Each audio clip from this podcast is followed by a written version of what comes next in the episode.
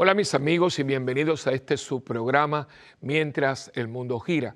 Como siempre, gracias, gracias por dejarme entrar en sus hogares y compartir estos momentos de reflexión, de formación, de fraternidad cristiana y ir preparándonos todos eh, eh, hacia, hacia donde vamos. Vamos hacia la patria del cielo, la única y verdadera patria. En algún lugar tuvimos que nacer y hay que amar ese lugar, hay que respetarlo y hay que contribuir en todo lo que podemos dar, porque por algo nacimos en un lugar y no en otro. En algunos casos, el mío personal, nací en un lugar donde estuve muy poquito tiempo, 11 años no son nada, y sin embargo, la mayor parte de mi vida, yo diría los, los años más productivos, porque he pasado años en otros lugares, por ejemplo, mis ocho años de Roma los atesoro, pero más que nada estaba en estudio, pero ya haciendo, no produciendo, ha sido Puerto Rico, aunque yo tuve un tiempo por, problemas de salud de mami, ¿no? Eh, me dieron un permiso y estuve en Miami, no llegué a los cinco años, y estuve en dos parroquias. Eh, y también estuve un, casi un año y medio, casi no llego a los dos, en Los Ángeles, California, eh, y fueron experiencias que, atesoro. Porque, por ejemplo, en Los Ángeles trabajé con, ustedes, muchos de ustedes, eh, la comunidad mexicana, eh, que fue algo mm, hermoso. con sí, gente lindísima, y también una comunidad que por eso estoy, me duele mucho, nicaragüense, porque hay una, había una, una comunidad nicaragüense muy muy contundente. Y ahí aprendí, por ejemplo, la tradición de la gritería, todo eso. Así que, y después, claro, Miami, imagínense, en la capital del exilio cubano. Eh, aunque fíjense las cosas de la vida, en las parroquias donde estuve no había mucho cubano, eh, cosas así, pero los años casi, wow, casi treinta y pico, ¿no? Por lo menos seguro 33, más los otros años, casi 40 años de mi vida, imagínense, eh, los he pasado en Puerto Rico, Así que los que menos, eh, eh, es increíble, el lugar donde menos yo he dado ha sido Cuba, prácticamente nada. A la gente que menos le he dado es a mi mamá y a mi papá. Mi papá prácticamente nada, mami, que venía a la cuaresma, pero ella siempre vivió en la Florida. Cosas que, uno dice, wow, como Dios juega aquí este, este, este grandioso ajedrez que es la, la vida humana, ¿no? Y por eso eh, eh, yo le agradezco mucho a Dios. Y claro, por eso yo tengo muchas patrias, pero todas apuntan y me dirigen y me conducen hacia la patria que está ahí, de donde venimos y hacia, hacia donde vamos, que es la patria del cielo. De eso, de hecho, la misa de difuntos habla, ¿no? A la patria celestial, hacia donde vamos. Y aquí nos ayudamos a prepararnos para, para con nuestro testimonio de vida podamos ir dando pasos firmes hacia a la patria del cielo y, ayudándonos unos a otros para cuando vayamos a coger un camino equivocado, decir, eh, eh, eh, por ahí no es, es por aquí, es por aquí, en Cristo que es camino, ¿no? Así que por eso muchísimas gracias por permitirme ayudarlos y ayudarme con ustedes y, esa combinación de llorar yo por ustedes, ustedes por mí y juntos por el mundo, para que todos podamos llegar. La idea es que no se pierda nadie, eh, que es la voluntad del Padre, ¿no? que no se pierda nadie, que por mí no quede.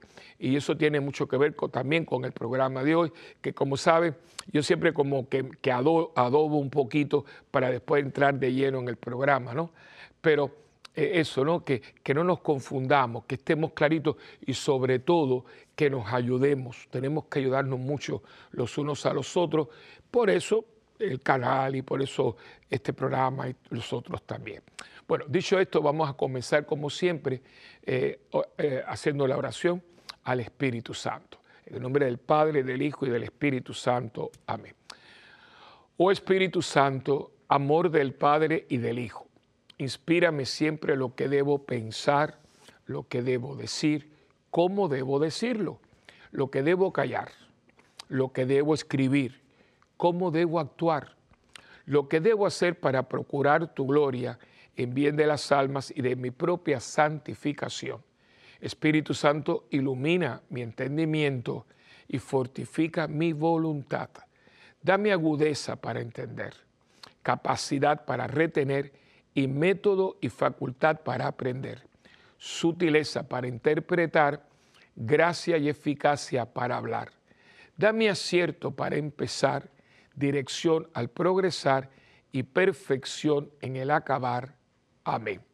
María, Madre del Buen Consejo, ruega por nosotros que así sea. En nombre del Padre, del Hijo y del Espíritu Santo. Amén.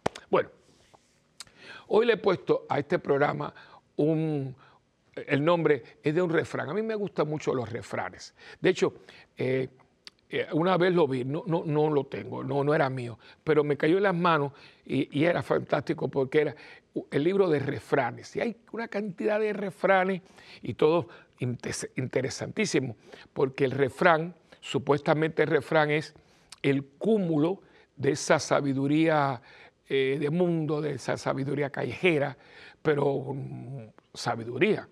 Y los refranes tienen su, su, su moraleja, ¿no? Y esta, pues, río revuelto, ganancia de pescadores, porque es verdad, cuando el mar está, hay mucho pez correteando para aquí y para allá, tiran, y si son eh, redes, pues sacan muchos peces, ¿no? Y ahí viene la frase, eh, río revuelto, ganancia de pescadores. Y la, la frase se usa mucho porque cuando hay confusión y todo, hay alguien detrás que se está aprovechando de esto. Esto lo podemos ver eh, en cualquier momento histórico, sobre todo en los momentos donde hay personas, grupos, mentes a veces un poco tenebrosas, que crean el caos para entonces poder llegar como salvadores de la situación. Eso eh, últimamente se ha hecho muy visible, ¿verdad? Con toda esta izquierda, izquierda eh, liberal, que crean todas estas revueltas que cuando usted se sienta eh, calmadamente y en frío, dice, pero ¿cómo pasó esto? O sea, porque no, no va esto con aquello, ¿no? Y no voy a estar mencionando, no porque tenga miedo de decirlo, no, pero no quiero eh, afectar nada del canal ni nada de eso, ¿no? Pero además, aquí hay opiniones muy personales y nunca quiero eh, contaminar lo que el, programa como tal. Pero sí tengo que señalar que hay cosas que el resultado o la manifestación no va de acuerdo, no, no va de acuerdo con el suceso y el porqué del suceso. Eh, porque, porque algo esté mal, no es para que yo saque provecho de ese mal. Voy a tratar de que nos entendamos. Eh, cuando mucha gente está hablando junta y todo, hay una persona siempre que está atendiendo para buscar que de esa confusión sacar algo en concreto. Esto desgraciadamente lo podemos ver en estas famosas revoluciones, ¿no? Ya la palabra revolución que se ha patentizado, a mí nunca me ha gustado. Y esto puedo decir sí, que opinión personal. A mí me gusta más que revolución, transformación. Por eso nunca, nunca lo he aceptado, no lo uso. Nunca, que Cristo fue un revolucionario. No, Cristo no fue ningún revolucionario. Al punto que ha puesto a Cristo como al lado de otros personajes que no voy a decir su nombre y no va ahí. No, Cristo no viene a formar caos, a buscar que este se coma aquel, aquel. No, no lo está, no lo está.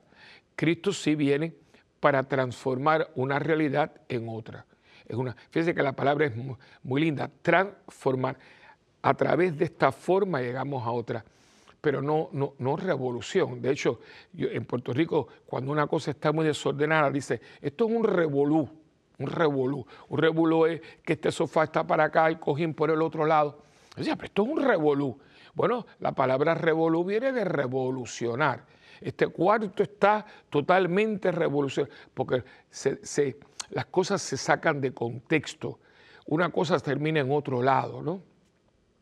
Y eso, ¿ganancia de qué? ¿Ganancia de qué? La cuestión es que vayamos transformando una realidad a través de, acciones, de, programas, de planes, de todo lo que uno pueda hacer Pero no venga aquí con una, una, idea de, de, quitar para poner, quítate tú para ponerme yo, o cuando yo esté yo me voy a vengar de ti, porque fíjese dónde estamos, fíjese dónde estamos. Eh, nosotros en este momento, América Latina, no voy a entrar en, para qué entrar, ¿no? En, detalles, ya, lo, ustedes lo saben, ¿no? Eh, todo lo que ha costado América Latina. Eh, puedo hablar también de Europa, pero Europa eh, hace tiempo que salió, aunque están al garete en este momento lo que es moral y todo, pero ya esa etapa de, la sociedad, aunque hay algunos que, están bastante malitos, por ejemplo España no, está bien. Eh, ¿Por qué? Porque cuando usted viene y toma, voy a hablar de los gobiernos, tengo que hablarlo, ¿no? Y usted coge el gobierno y usted empieza, por ejemplo, Ministerio de Memoria Histórica, ¿ok? Yo entiendo que eso fuera para que hagamos una... Si somos sinceros y si no somos manipuladores, vamos a hacer una, una, buena revisión para que se plasmen los libros de historia y nuestros estudiantes tengan un panorama de la historia del país. Pero cuando usted se monta y usted altera la historia a favor suyo y en detrimento del otro, la cosa no va bien. Y a usted le conviene crear todo esto para que usted sea el bueno y los otros son los malos. Eso lo hemos visto, por ejemplo, a la gente ahora que quiere que desaparezca Cristóbal Colón. ¿no? Eh, Cristóbal Colón no era, no era un santo que vino, vino con unas eh, ideas, con, una, eh, con unas aspiraciones y algunas cosas fueron desacertadas pero otras cosas fueron muy acertadas, ¿no? Eh, sí, hubieron cuestiones con los indios, con todo, pero desgraciadamente la historia es la historia.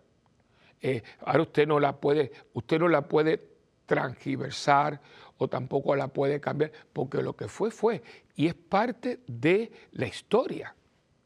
Es como la historia mía personal. Yo no puedo solamente hablar de lo bueno que yo he hecho, porque también yo he hecho cosas malas, ¿no? Ah, vamos, voy a llevarlo a lo espiritual.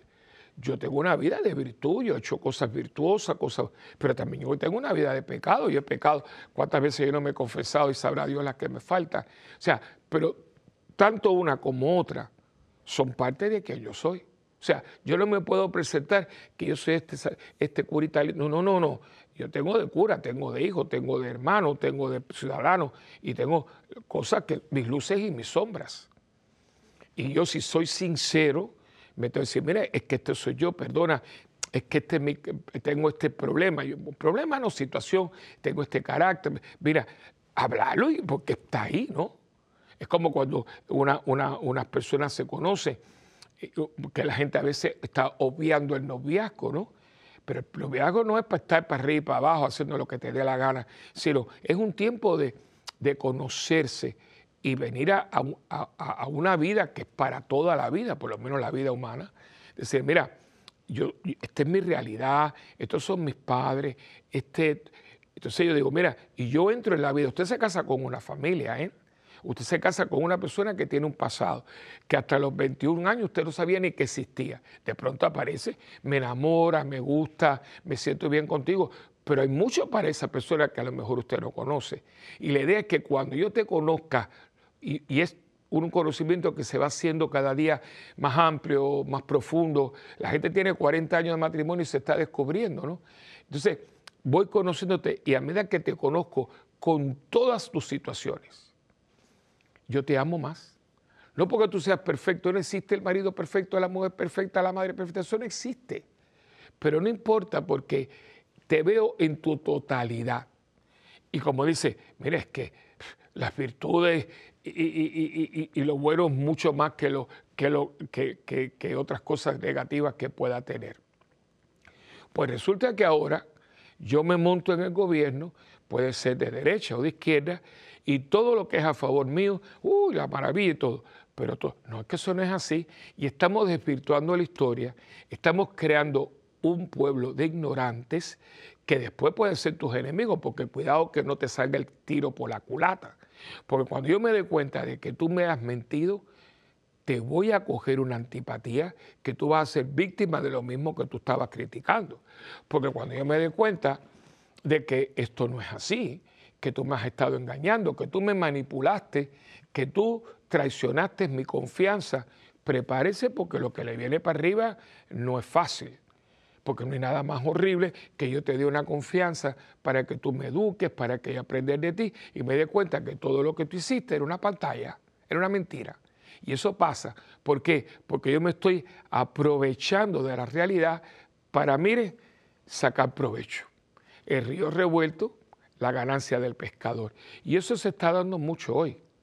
Esa cosa del, del eh, Ministerio de Memoria Histórica bueno, es verdad, en una guerra civil que aproximadamente costó más o menos un millón y pico de vidas, de hermanos con hermanos, un bando y el otro bando.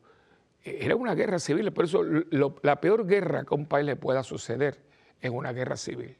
Porque cuando es una guerra con otro país, que también es horrible, el enemigo está allá. Pero la guerra civil es hermano contra hermano, padre contra hijo, hijo contra padre.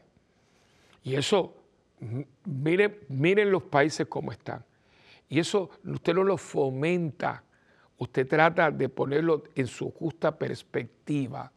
Le digo porque yo no puedo ser, eh, eh, no, no, puedo ausentarme de mi propia realidad, ¿no? Eh, y, y, Cuba, Cuba, o sea, ¿qué es lo que uno ve? Que en Cuba no hay una familia unida uno por aquí, el otro por allá, el hermano este que no se llama. ¿Y quién fue el que motivó eso? Una persona que entendió que creó revuelto ganancia de pescadores. Si yo hago que toda esta gente se tiren uno contra el otro, yo estoy aquí mirando desde la valla, yo estoy mirando los toros. Eso no se hace. ¿Y, qué se ha conseguido? que Cuba es un país de una miseria a todo tipo, espiritual, física, es un desastre. ¿Por qué? Porque pusiste un hermano contra otro hermano. Y ojo por ojo y diente por diente. ¿Y cuál es la conclusión de ojo por ojo y diente por diente? Que nos quedamos ciegos y sin dentadura. Por eso Cristo dijo, no, perdona, reconcíliate, eh, deja la ofrenda. Fíjate que lo que Cristo nos está proponiendo, aparte de, la parte espiritual, la parte eh, ¿verdad? De, cristianismo, también es práctica, ¿no? Porque si aquí en un momento dado decir, mira, los dos tuvimos responsabilidad, vamos a poner responsabilidad, no, culpa si tú quieres, pero aquí los dos tenemos que ver. Y vamos a tratar de reconciliarnos con nuestras mutuas sombras y nuestras mutuas luces. Pero si piensan, no, porque tú, tú, tú, no, no, porque usted no va a llegar a nada. si no hay un momento de reconciliación, pero la reconciliación no es como, bueno, vamos a pasar la página, no, un momentito. Antes de pasar la página, para que no haya residuos, no haya residuos que después apeste. Sabe que cuando una cosa, por eso a los cirujanos dice, hay que limpiar bien y hay que limpiar completamente por los lados. No va a ser que se quede algo muy chiquitito, pero después empiece a pudrir y crea una infección que puede matar a la persona. Eso sucede cuando las mujeres dan a luz. Hay que sacar toda la placenta, porque si la persona, eso es fatal. Bueno, cuando hay una reconciliación, aquí hay que limpiarlo todo. Hay que ir hasta lo profundo y de saber, mira, esto fue así, y una reconciliación de corazón. Y entonces, cuando ya todo esté eh, en, su justa, en, su justa, en su justa proporción, pasamos la página. Esto a mí me pasa mucho cuando yo vengo con hay infidelidad, adulterio y las dos personas. Entonces, claro, el que metió la pata, perdone la expresión, el que metió el delicado pie, bien, no, pero que yo quiero que ella olvide o que él olvide, porque no, y que pase la página. Bueno, un momentito. El adulterio es muy fuerte, no solamente por lo que pasó físicamente, sino porque yo te di mi, vida, te di mi juventud, te di mi confianza, dormías conmigo, comíamos del mismo plato y resulta que tú un día me, tiraste todo eso al piso. Eso no es así que pasa la página porque aquí no pasó nada. no, porque ya eso pasó, no, un momentito. Y vamos a ver el por qué. Yo me acuerdo eh, una serie, porque uno aprende mucho de una serie que hubo que eh, no, no, no, no, cinco capítulos.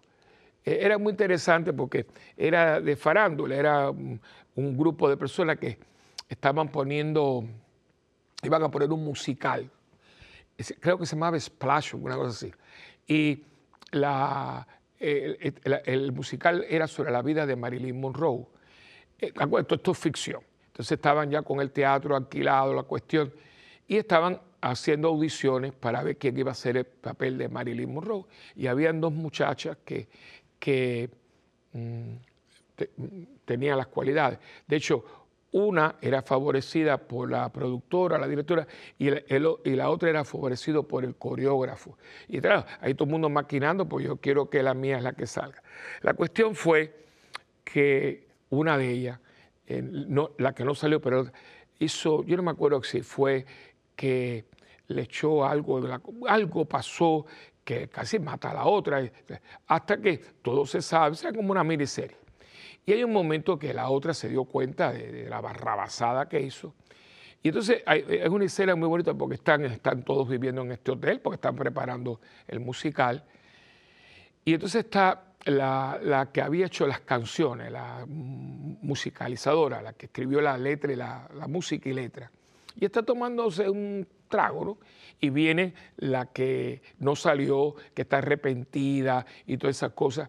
Y viene y dice, le dice, ¿qué te pasa? dice, es que estoy porque le he pedido perdón varias veces y, no, y me mira la cara y no quiere saber de mí. Entonces, la, la, musicólogo, ¿no? La, la mujer le dice, pero tú le has dicho, le has dicho por qué lo hiciste. Dice ella, no, digo, yo creo que todo empieza por ahí. Y fíjese, porque uno aprende, yo aprendo, trato de aprender de todo. Y a mí eso se me ha quedado, ¿no? Porque pasa la página, pero antes de pasar la página, tú le explicaste por qué. Porque a veces, porque la persona a la cual se lo hiciste te está diciendo, pero ¿por qué hizo esto? ¿Pero por qué me, eh, me pegó los cuernos, como usted le llame, ¿no? Porque porque tiene que haber una razón, que a lo mejor la razón no es muy, muy sensata, pero también sí. Entonces uno puede decir, ok, no me gusta, pero ahora yo te entiendo. Pero lo que usted no puede hacer es hacer esto un, un mejunje y tratar de cambiar la realidad. La realidad es lo que es. Una guerra que costó un millón de muertos, tiene que haber tenido una... ¿Por qué se llegó a esa guerra? Qué fue lo que sucedió, qué estaba sucediendo.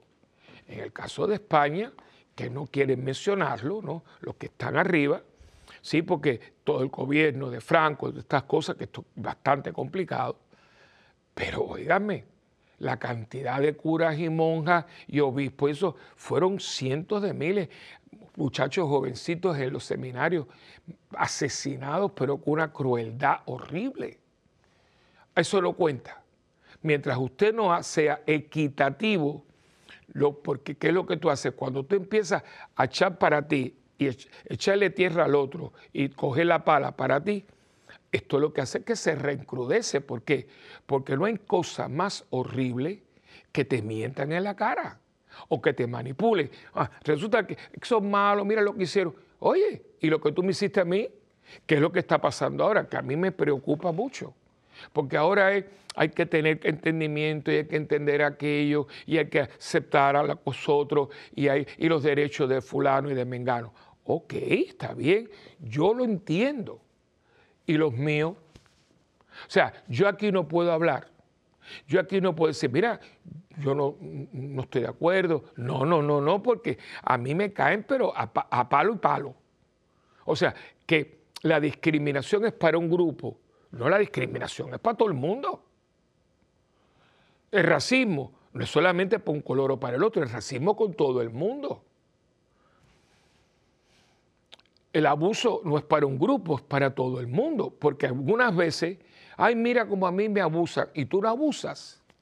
Porque, oiga, y no quiero ser bien específico, digo, como digo, no me busque la lengua, porque he visto personas que, que han sido maltratadas y cuando le das una barrita en el uniforme, son más maltratantes que los que lo maltrataron a él.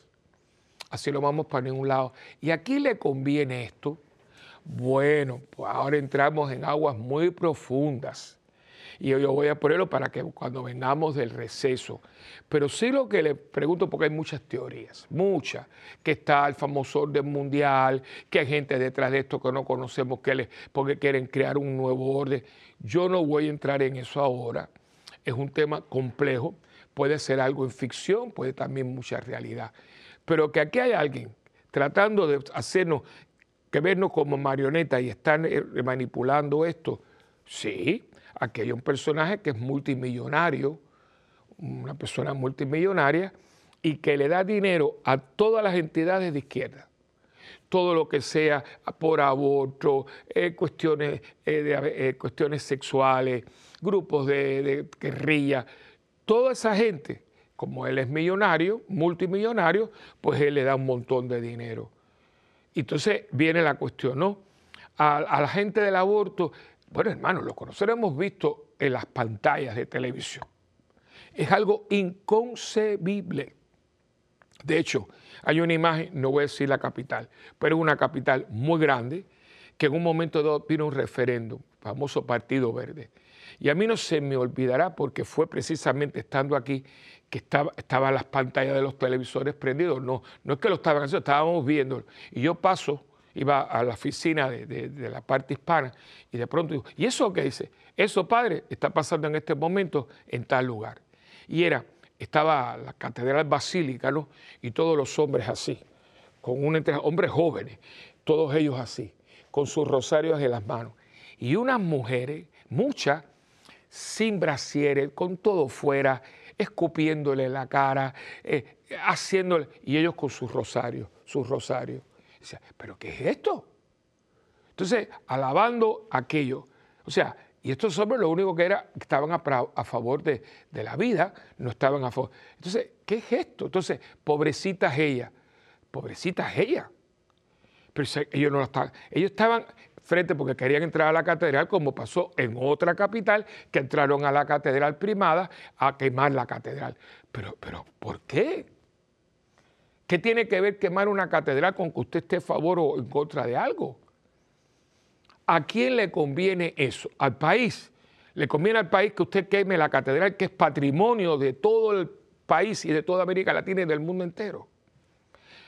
¿A quién le conviene que, usted agreda a otra persona porque no piensa como usted? ¿Quién está detrás de todo esto? Bueno, cuando yo venga de la pausa con ustedes, yo le voy a decir mi opinión. Yo creo que esto, esto es muy serio y tenemos que tener mucho cuidado. ¿Saben por qué, hermanito? Porque Río Revuelto es ganancia de pescadores. ¿Y quiénes son los pescadores que están ganando aquí? Piense usted, porque usted tiene cabeza, ¿no?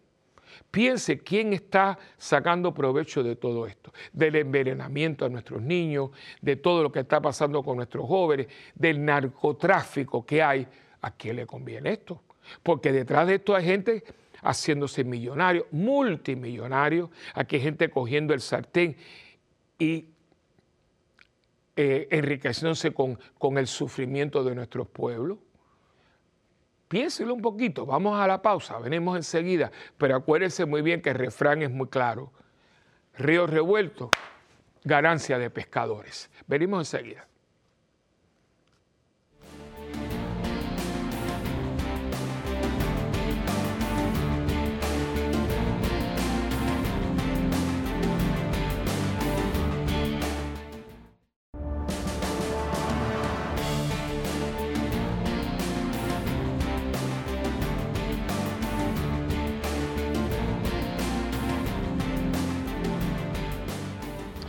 Bueno, estamos aquí ahora, como siempre, eh, con la, palabra de Dios en la mano. Eh, y este es un tema bastante eh, controvertido. Me imagino que a alguna persona quizás no, no le agrade mucho, pero no es cuestión de que usted le agrade o que no le agrade, es cuestión que las cosas son como son, ¿no? Y, y es cuestión de sentido común, es cuestión de sentido común. Y nosotros como cristianos tenemos una posición no significa que todo el mundo va a estar de acuerdo, no significa que a todo el mundo le va a gustar o aprobar eh, nuestras opiniones, nuestras creencias, pero yo respeto la de los demás, exijo que se respete la mía. porque en el momento que a mí me pidan que yo respete, respete la del otro y no se respeta la mía, eso tiene un nombre, discriminación. Están discriminando contra mí, porque yo tengo el mismo derecho a pensar de una manera como usted tiene el mismo derecho a pensar de otra manera. Y fíjense que eso no se está dando. Y a veces usted lo ve en noticieros, que si es por una... Los noticieros es una lástima, porque a todo nivel, la prensa escrita, radial, especialmente televisiva eh, o televisada, eh, a veces se le ve la costura, porque si es esto, te doy, pero con todo lo que... Pero dígame por favor y diga toda la verdad. De hecho, yo creo que especialmente la prensa escrita, ¿no? Por eso está el editorial. El, que, el, editor del, del periódico tiene la libertad de hacer una reflexión, una crítica, una exposición. Pero fuera del editorial del periódico, lo demás supuestamente son reportar una realidad, un asunto, eh, con los datos según se lo ha suministrado el momento, el gobierno, la policía, los testigos. Pero lo que usted me diga es lo que yo tengo que pensar, ¿eh? no me manipule, no me manipule. Y a veces uno dice, pero oye, oye, no tan calvo que no se vea, por favor. Y eso me imagino que pasa en su país como en el mío, ¿no? Eh, y hay algunos como, como está todo restringido, porque ya vemos, sabemos de los países que hay control de prensa, de la, que es increíble que los periodistas, y eso con mucho respeto, que los periodistas que se la dan todo de libertad de prensa, no denuncien a países donde la prensa está con mordaza. Que critiquen al país que puede hacer lo que quiera, pero, pero entonces usted callado o alaba a un país donde sus compañeros periodistas o están en la cárcel o están fuera porque tuvieron que huir y los que están los tienen así. Digo esto porque yo no estoy inventando nada. Esto está ahí. Porque si usted es un periodista, periodista, lo mismo es una cosa que otra. De hecho, eh, yo tengo una gran admiración por el periodismo. Pero el periodismo, no gente que tiene agendas personales y la disfraza de periodismo. La pregunta que usted le está haciendo a fulano de tal, presidente o lo que fuera, esa pregunta es para uno o para otro, tanto el de la derecha como el de la izquierda o a este le pasa la mano, le obvia, lo excusa y al otro le da con palo y paleta. No, así no es, así no es, así no es. Y esto lo que está haciendo es que la gente se está polarizando y a mí esto me da mucho miedo. Usted coja la situación mundial y usted va a ver que los países están divididos a la mitad. O sea, acá y allá. Y cuando usted está en los extremos, ¿dónde está el medio para la reconciliación? ¿Cuál es la salida de aquí? ¿O es que el que va a ganar es el que aplaste al otro? Ah, eh, es que eso, eso es suicida. Ningún país va a poder sobrevivir así. Como dice Jesucristo, ningún grupo, ningún esto que está dividido en sí mismo puede ganar nada. Y aquí entonces el texto que tengo para ustedes hoy es la primera carta del apóstol San Pablo a los tesalonicenses, el capítulo 5. Eh, yo lo voy a leer completo, ¿no? Está puesto en pantalla del 6 al 8, pero vamos a ir del 1 al 11. Capítulo 5 del 1 al 11 dice, en cuanto a las fechas y los tiempos, hermanos, no es necesario que yo les escriba. Ustedes saben muy bien que el día del regreso del Señor llegará cuando menos se le espere, como un ladrón que llega de noche. Esto es muy importante. Cuando la gente diga todo está en paz y tranquilo, entonces vendrán de repente sobre ellos la destrucción, como le vienen los dolores de parto a una mujer que está encinta y no podrán escapar. Ahora viene la parte. Pero ustedes, hermanos, no están en la oscuridad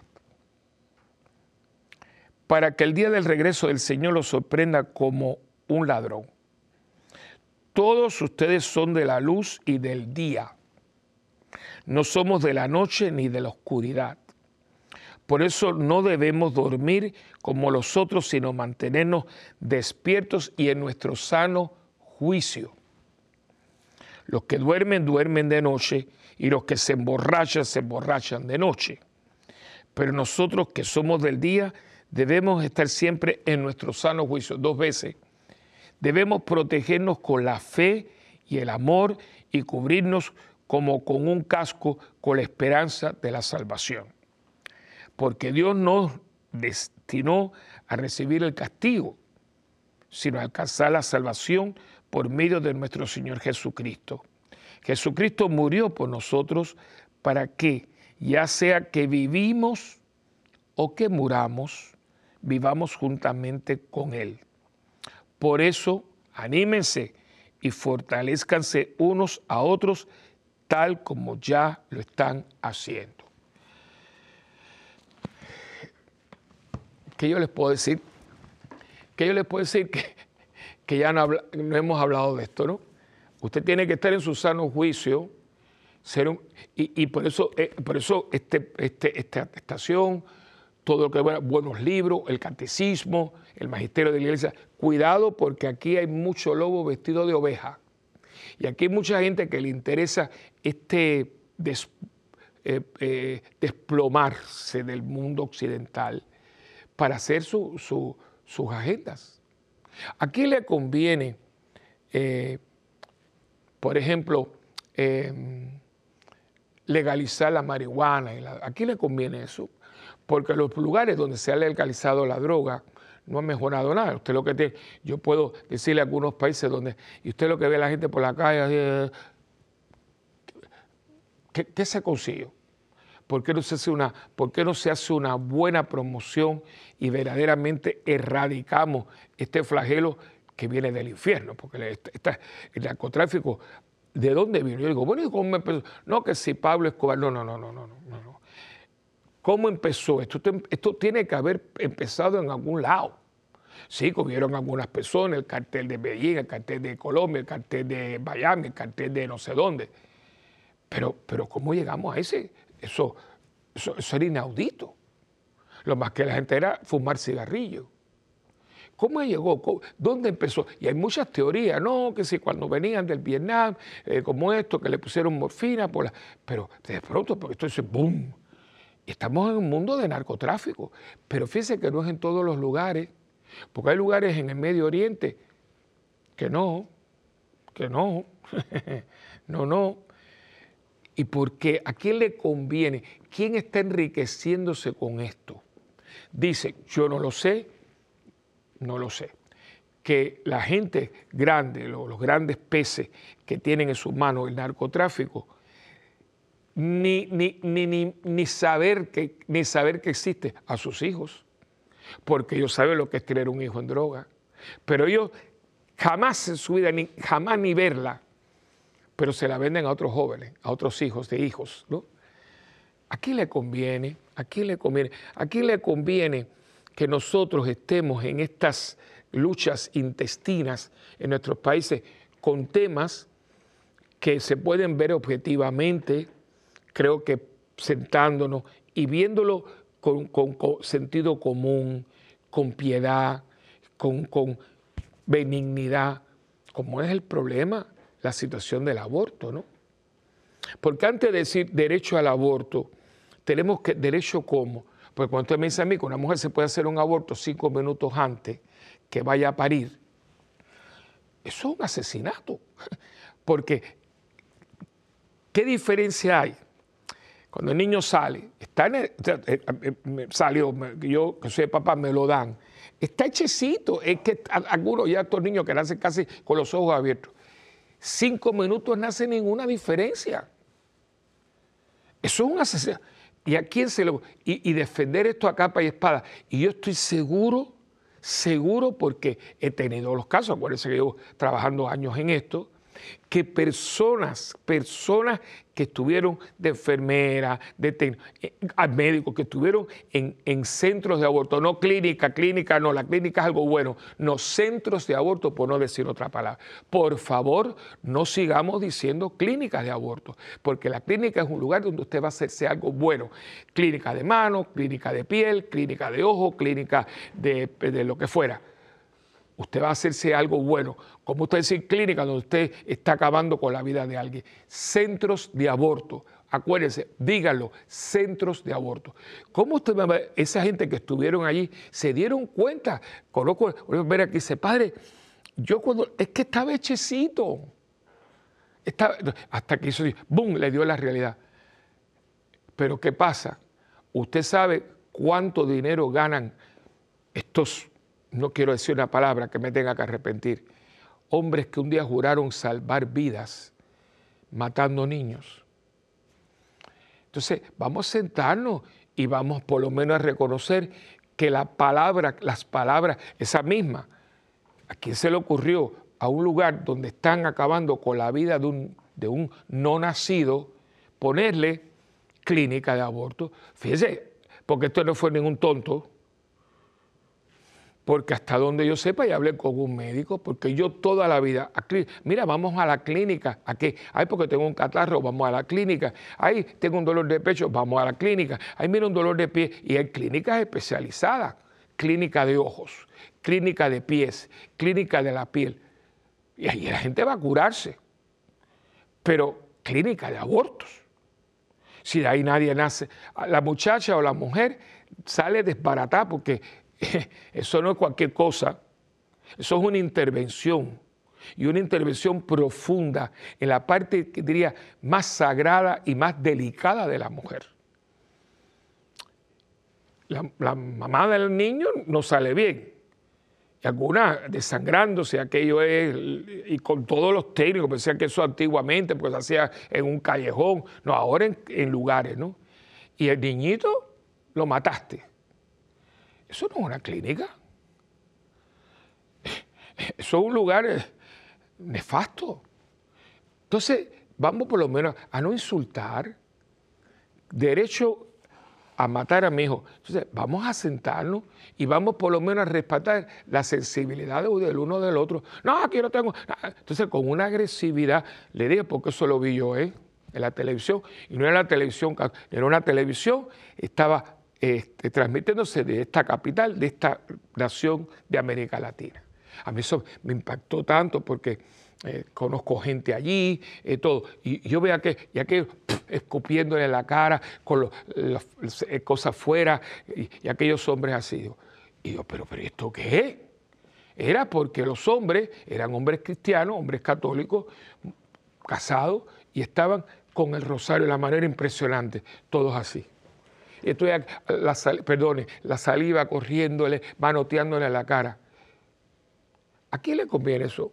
¿A qué país le conviene? O sea, yo me imagino, vamos a suponer, voy a decir un poco disparate, que hubiera otro extraterrestre. Yo me imagino diciendo, ¿y eso qué, qué, está haciendo esa gente? ¿Qué es eso? Eh, entonces, pregunto, ¿a quién le conviene a gente que quiere desestabilizar nuestra sociedad? Que no haya familia. Aquí le conviene que todo el mundo esté viviendo juntos, que tengamos hijos regados, que el gobierno tome el control de la educación de los niños. ¿A quién le conviene? Le estoy haciendo preguntas, usted las contesta. ¿A quién le conviene que a mi hijo lo eduque el gobierno con sus agendas liberales? ¿A quién le conviene? ¿Me conviene a mí como papá? ¿Le conviene a la iglesia? Le conviene una sociedad sana. Conviene que a un niño de cuatro años usted le pregunte si quiere ser niño o niña, cuando ese niño, eso es un pibe, eso es un plenito.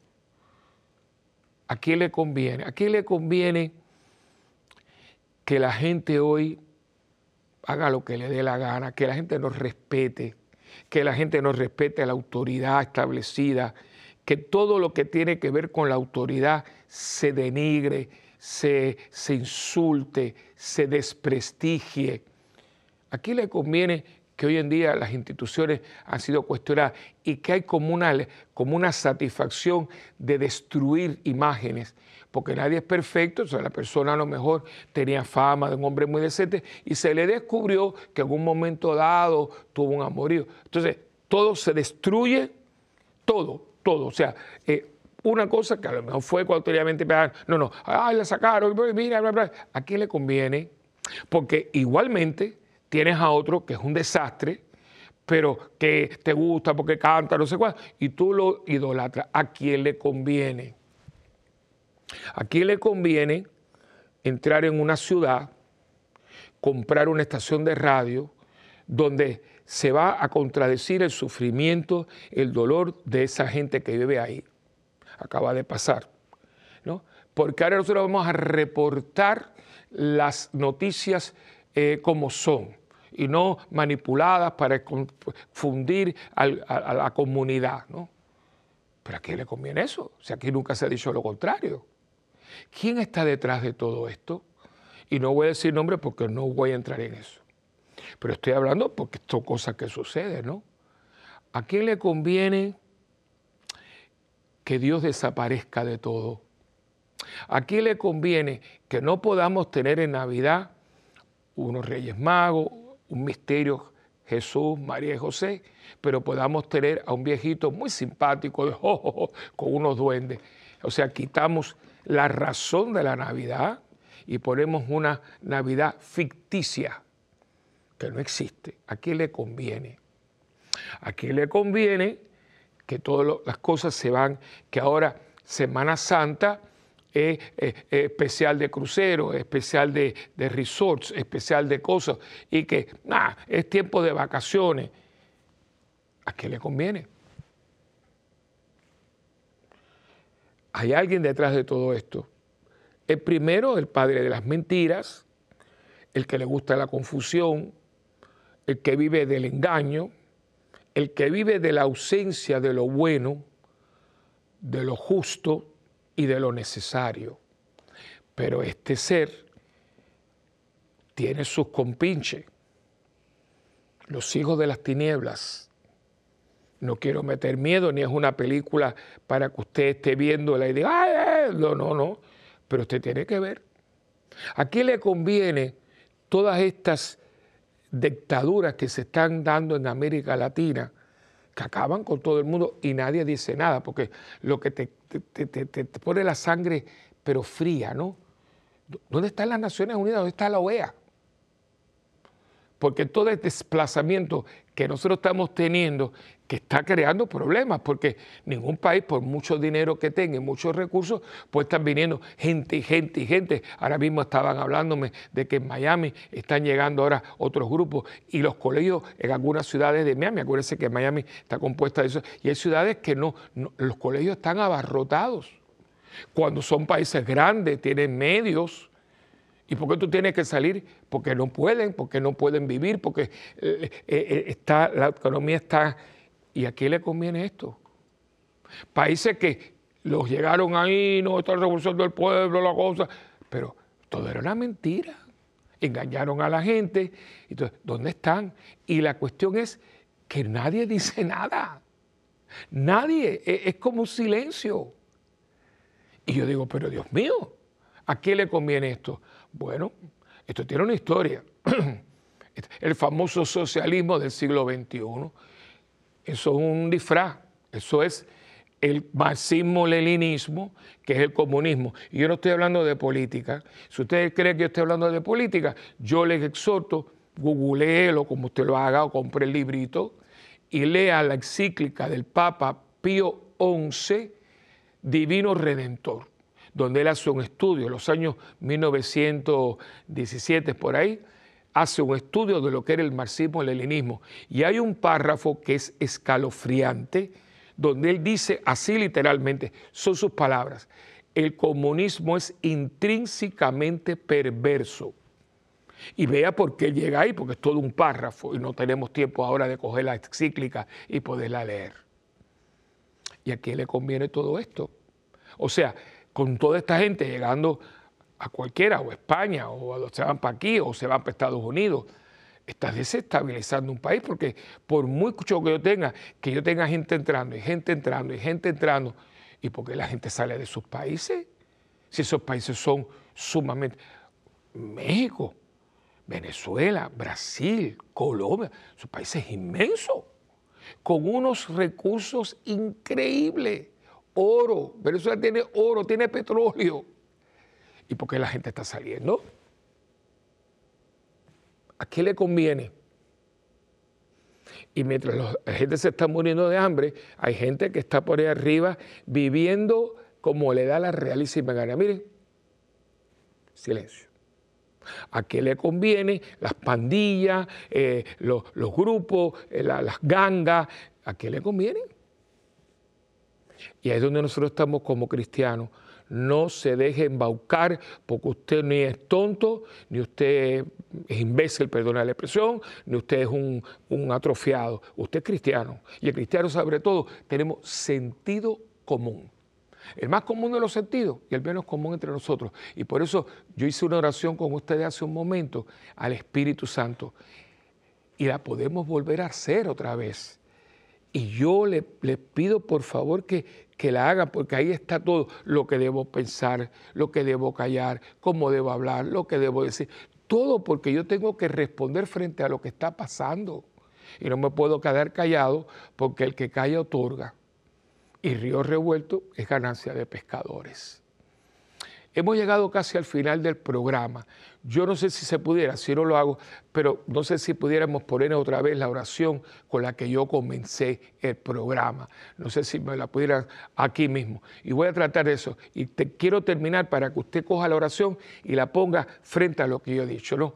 Oh Espíritu Santo, amor del Padre y del Hijo, inspírame siempre lo que debo pensar. Seguimos lo que debo decir, cómo debo decirlo, lo que debo callar, lo que debo escribir, cómo debo actuar, lo que debo hacer para procurar tu gloria en bien de las almas y de mi propia santificación. Espíritu Santo, ilumina mi entendimiento y fortifica mi voluntad.